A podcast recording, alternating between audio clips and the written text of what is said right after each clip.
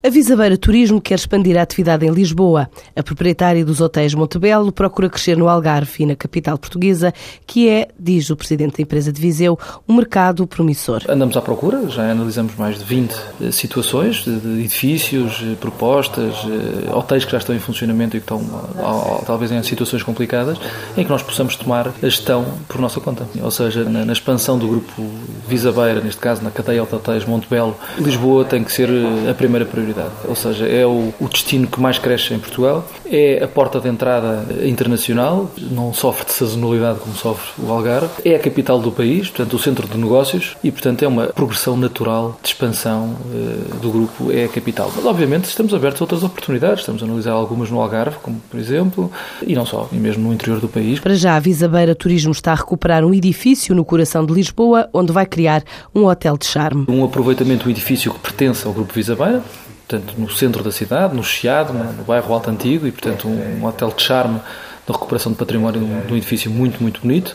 Uh, será um hotel de pequena dimensão, média dimensão, não chegará a 50 quartos, mas uh, estamos muito abertos e à procura, intensivamente muito à, procura, de expandir para Lisboa, adquirindo, uh, construindo ou explorando eh, alguma unidade hoteleira que esteja disponível para o fazer. A proprietária da rede hoteleira Montebello procura ainda oportunidades no setor termal para aumentar o portfólio da marca, que conta com cinco hotéis na região centro e unidades em África.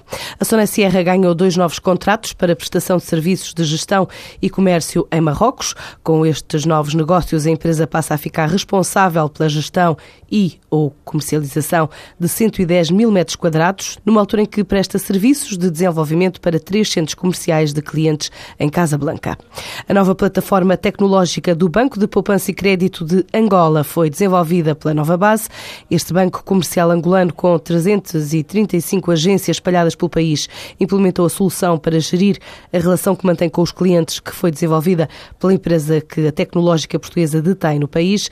Em comunicado, a Nova Base adianta que esta solução permite reforçar o acesso a informações dos clientes, a gestão desse conhecimento de uma forma mais eficaz eficaz, respondendo às necessidades de negócio com maior qualidade de serviços.